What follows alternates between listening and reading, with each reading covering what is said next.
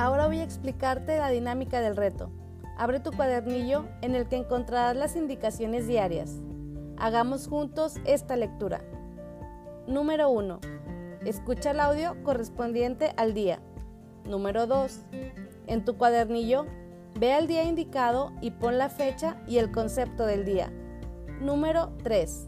Escribe en qué consiste el ejercicio del día para que no lo olvides y llévalo a la práctica en ese momento o en el transcurso del día según corresponda.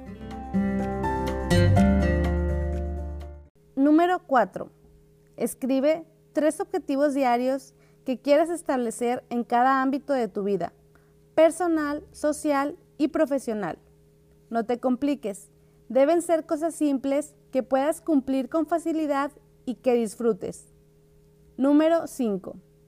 Visualiza durante unos minutos cómo vas a sentirte una vez que finalice el día y hayas cumplido esos tres pequeños objetivos. Número 6. Lee las declaraciones de abundancia que se encuentran en las páginas 3 y 4. Los tres últimos pasos se harán al finalizar el día y son los siguientes. Número 7.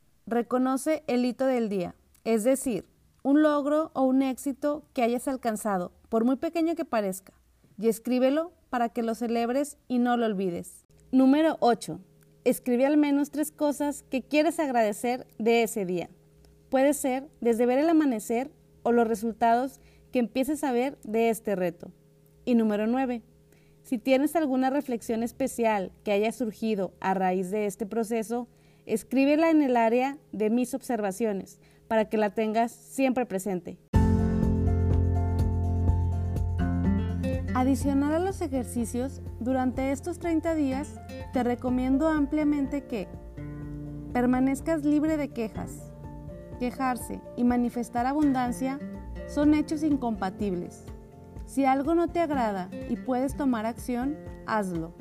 Si no puedes hacer nada al respecto, acepta las cosas tal como suceden. Si te resulta complicado, al menos intenta no verbalizar la queja con nadie ya que al iniciar la queja generas una vibración opuesta a la de la abundancia. Haz dieta hipoinformativa. Trata de eliminar por lo menos estos 30 días la exposición a información negativa. Selecciona el contenido al que te vas a exponer estos días tratando de que cause un impacto positivo en ti. Haz limpieza. Selecciona al menos un día a la semana en el que te propongas hacer limpieza general de armarios, cocina, alacena, automóvil, etc. Dona, regala o elimina las cosas que lleves más de un año sin utilizar o que ya no van contigo y que ya no te hacen sentir espectacular. Al liberar espacio en el plano físico, también lo haces en el plano inmaterial y esto ayuda a que nuevas ideas y cosas lleguen a tu vida. Recategoriza tu agenda. Abre espacio para comunicarte y dedicar tiempo de calidad a las personas y a las actividades con las que realmente te quieres involucrar. Evita decir sí por compromiso a todo aquello con lo que ya no te sientas en sintonía.